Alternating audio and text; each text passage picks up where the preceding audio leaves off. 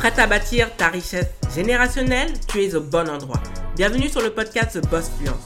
Je suis ton hôte, Joanne Romain. Cette émission t'est consacrée pour maximiser ton potentiel financier et t'aider à te mettre en avant sans t'excuser. Ici, on parle de stratégie business et marketing pour développer une véritable présence en ligne et faire de ton business une assise financière pour toi et ceux qui suivront tes pas. Si tu as l'habitude qu'on ne mise pas un seul centime sur toi, attends-toi à être challengé.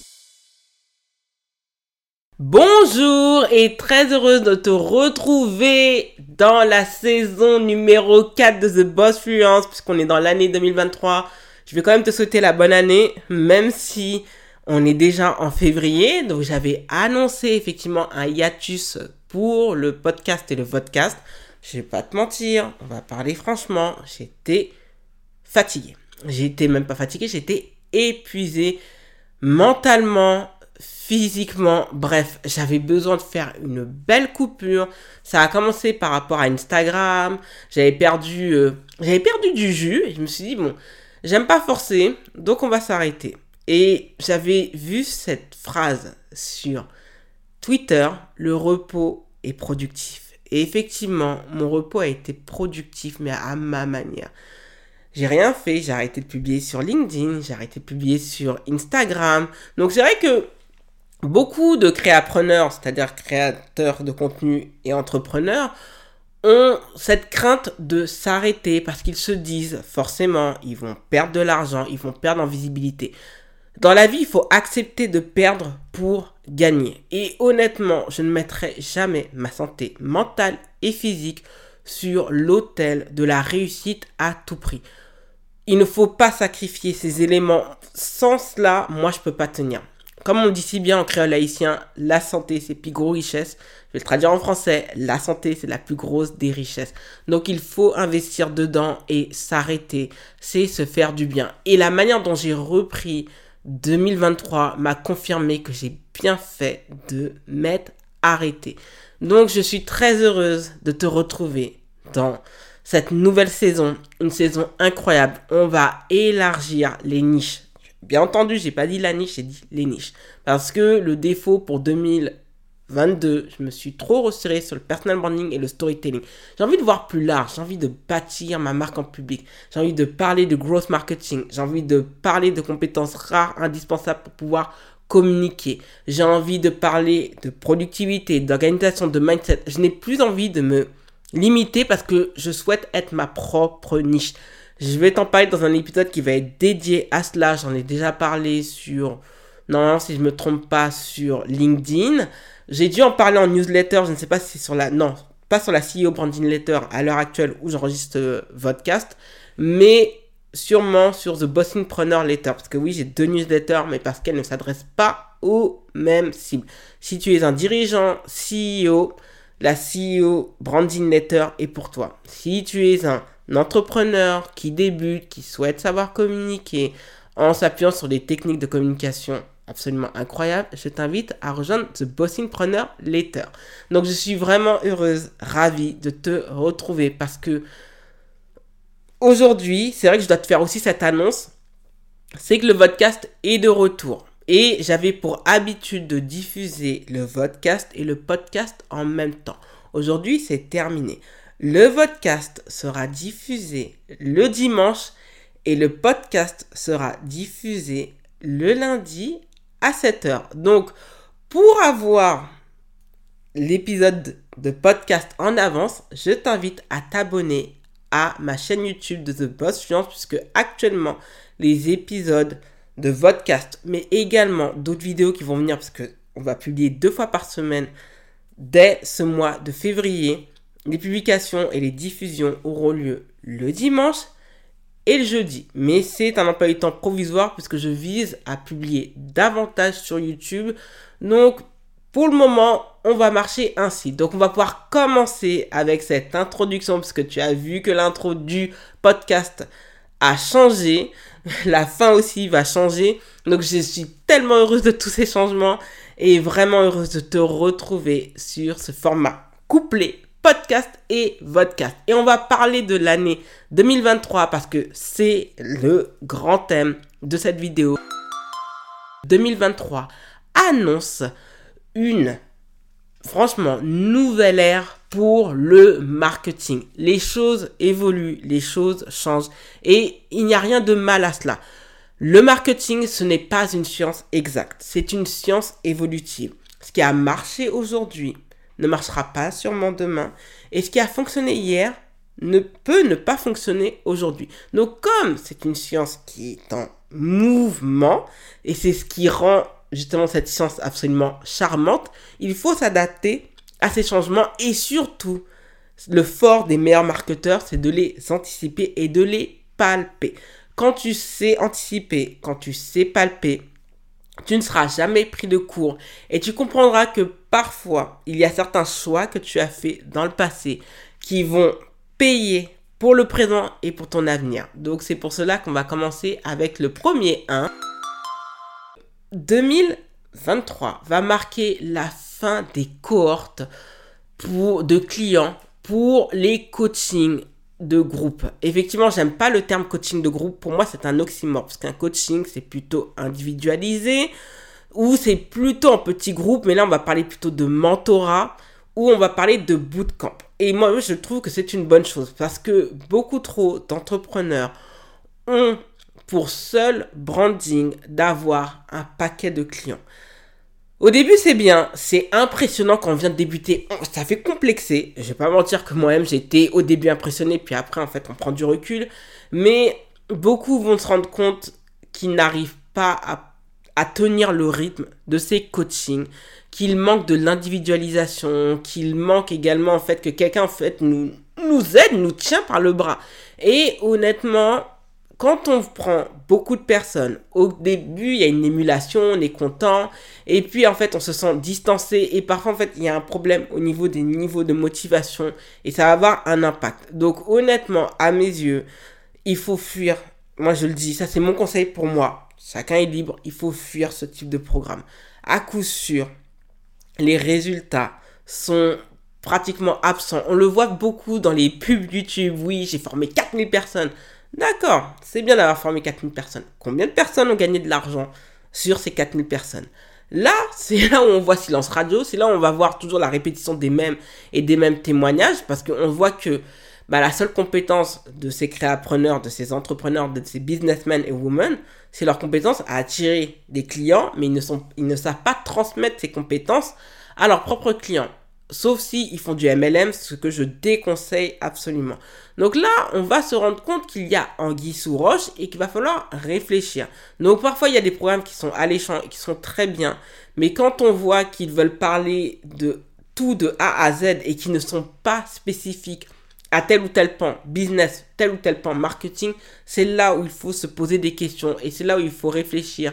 Et c'est pour cela que moi je le vois même sur LinkedIn avec les bootcamps au début, les personnes prenaient beaucoup beaucoup et entre guillemets 50 personnes c'est rien, mais elles se rendent compte que il vaut mieux maximiser les résultats que maximiser justement ben, le fait d'avoir beaucoup de personnes. Donc vaut mieux faire payer un petit peu plus cher, prendre moins de monde, s'appuyer sur d'autres personnes plutôt que être tout seul, donc articuler justement l'apprentissage, la méthodologie pour assurer le maximum de résultats pour ses clients. Parce que des clients satisfaits, c'est des clients qui vont être plus faciles à faire recommander.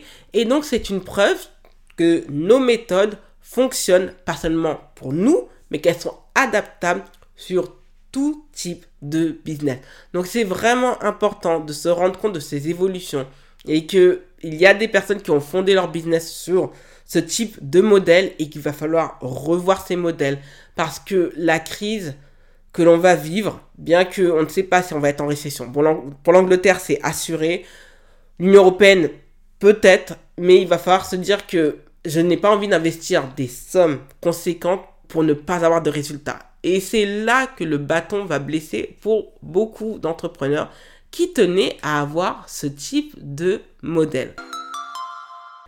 Le numéro 2, l'avènement des petites communautés. Donc on l'avait déjà observé dans le marketing d'influence avec les micro-influenceurs. Bah, les micro-preneurs aussi vont avoir leur avènement.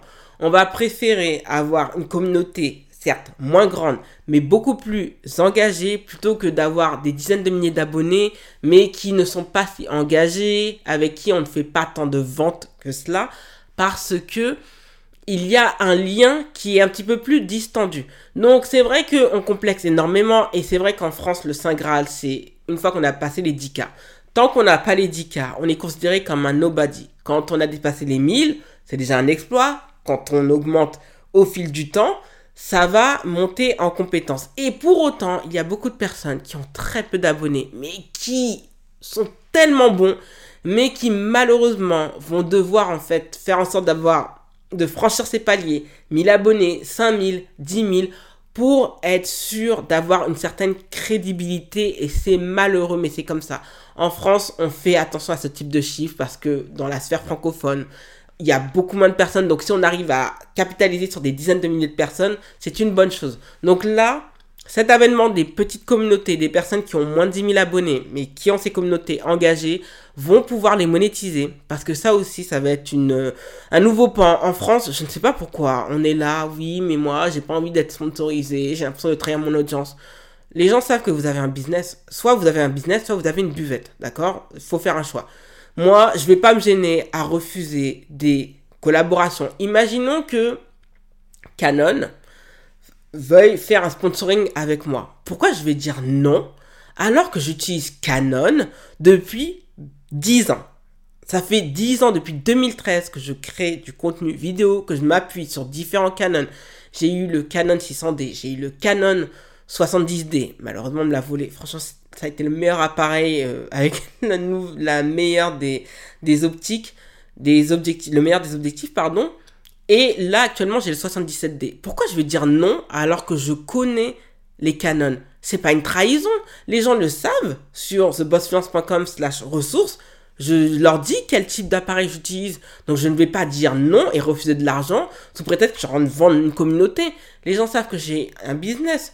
Donc non, c'est si on est mal à l'aise avec l'argent, c'est parce que peut-être que on n'utilise pas certains outils et qu'on l'accepte juste pour avoir de l'argent. Alors qu'au contraire, quand on a des communautés qui sont engagées, ça va justement intéresser beaucoup de marques, ça va intéresser au niveau du co-branding.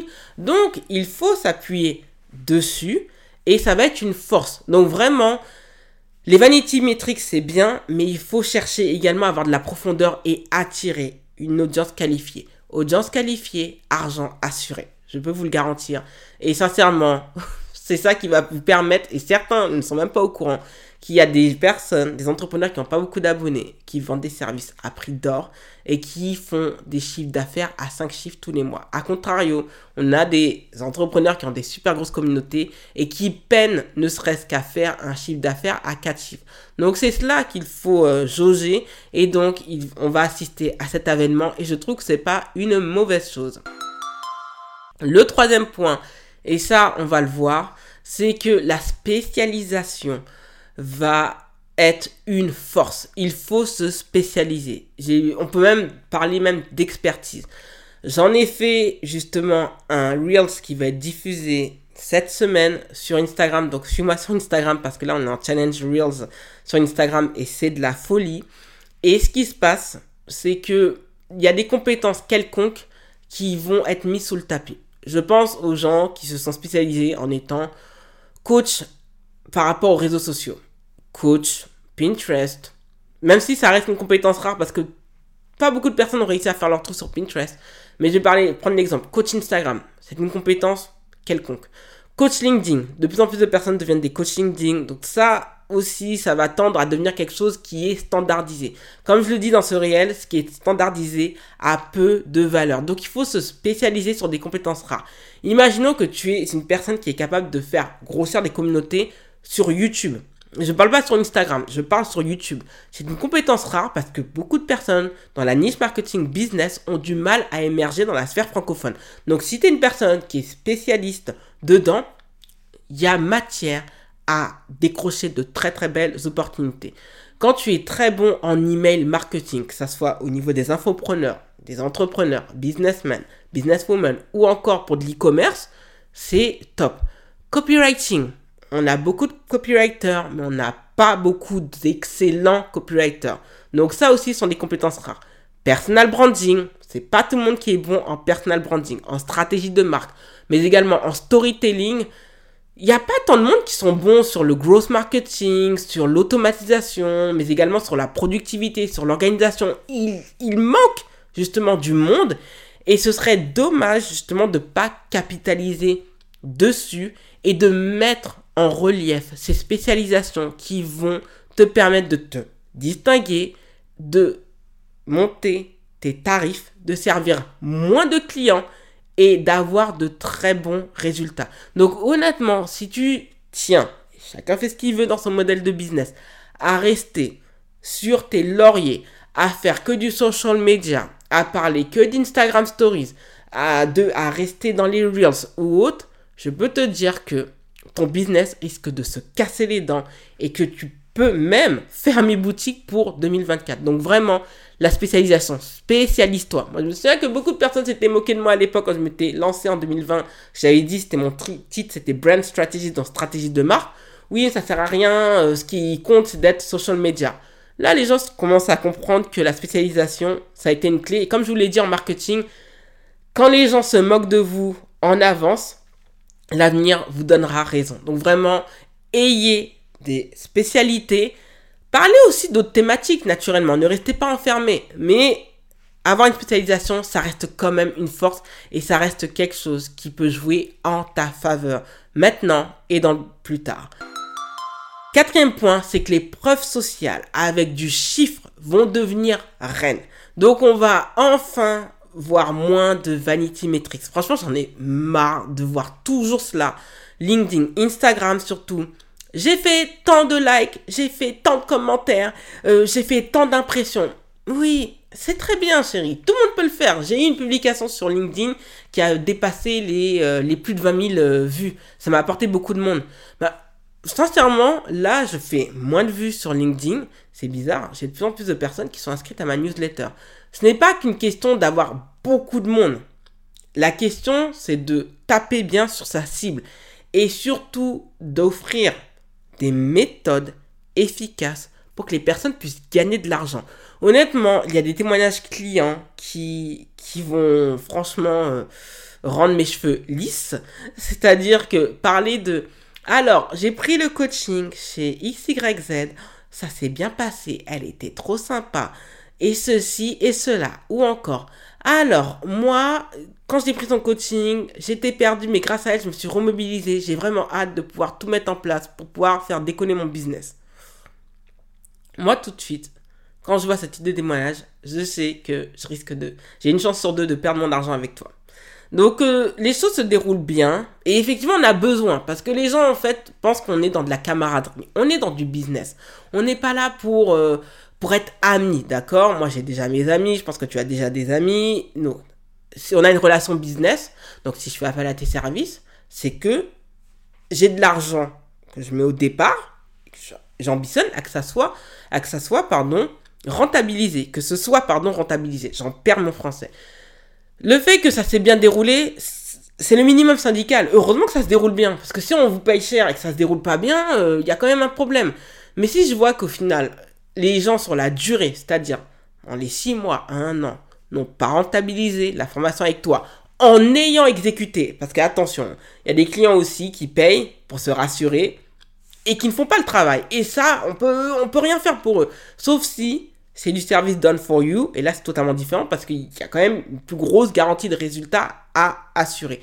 Dans le cas contraire, quand on coach les personnes, il faut que les personnes rentabilise. Donc si on se retrouve uniquement avec des vanity metrics et que les personnes ont de grosses impressions et n'ont pas de lead qualifié, donc à coup sûr en fait elles sont là pour amuser la galerie et ce n'est pas le but. Donc honnêtement, on va plus miser sur les personnes et c'est pour cela que lorsque je prends un coaching ou un bootcamp, je regarde toujours si les gens ont pu rentabiliser, ont pu vraiment gagner de l'argent. Si je vois que ça s'est juste bien passé et que la personne était sympa ou autre, ça m'intéresse pas et je vais voir ailleurs. Donc honnêtement, il va y avoir une plus grande exigence de chiffres parce qu'on est en crise, parce que l'avènement du CPF, ça a pris fin.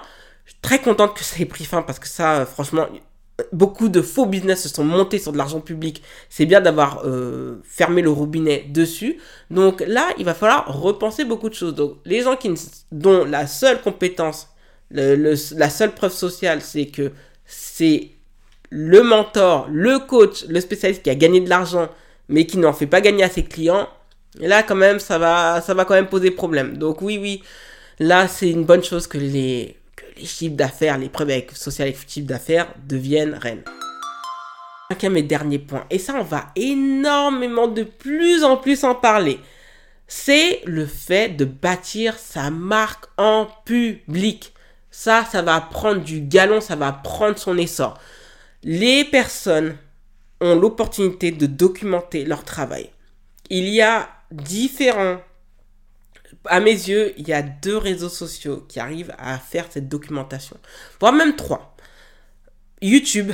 YouTube, pour moi, c'est l'endroit même où on peut bâtir sa marque en public. Vraiment, on, on déroule son expertise, on montre qu'on est spécialiste, on raconte nos journées, c'est du storytelling, visuel, c'est incroyable. Donc YouTube, pour moi, c'est la plateforme reine pour bâtir sa marque en public. On peut le faire également sur LinkedIn.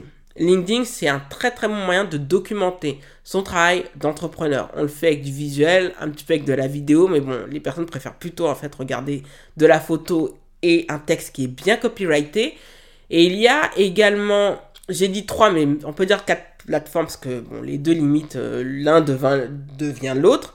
Je parler de TikTok j'ai parlé d'Instagram. Donc bâtir sa marque en public, c'est ce que font beaucoup d'influenceurs. C'est pas quelque chose qui est nouveau, mais c'est quelque chose qui va te permettre justement de pouvoir faire corps avec ton audience, de pouvoir l'amener comme un berger, lui montrer ce que tu fais, partager, de montrer ta singularité et ça c'est quelque chose qui est rare. En France, on a plus d'entrepreneurs qui réussissent mais qui viennent de milieux favorisés et auxquels on ne peut pas s'identifier. Et tout entrepreneur qui vient de couches sociales, populaires, discriminés ou euh, voire même qui sont classe moyenne fourchette basse ont toutes leurs chances depuis qu'elles bâtissent leur marque en public de pouvoir fédérer large parce que justement on est à la recherche d'entrepreneurs qui nous paraissent fiables, auxquels on peut s'identifier. Si on arrive à s'identifier à toi, c'est gagné. Et le meilleur moyen pour que l'on s'identifie à toi, à tes valeurs, tes ambitions, à ton identité, c'est de bâtir ta marque en public. Et ça va prendre de plus en plus de poids on se rend compte de plus en plus que on ne peut pas seulement transmettre de la connaissance. On a besoin de...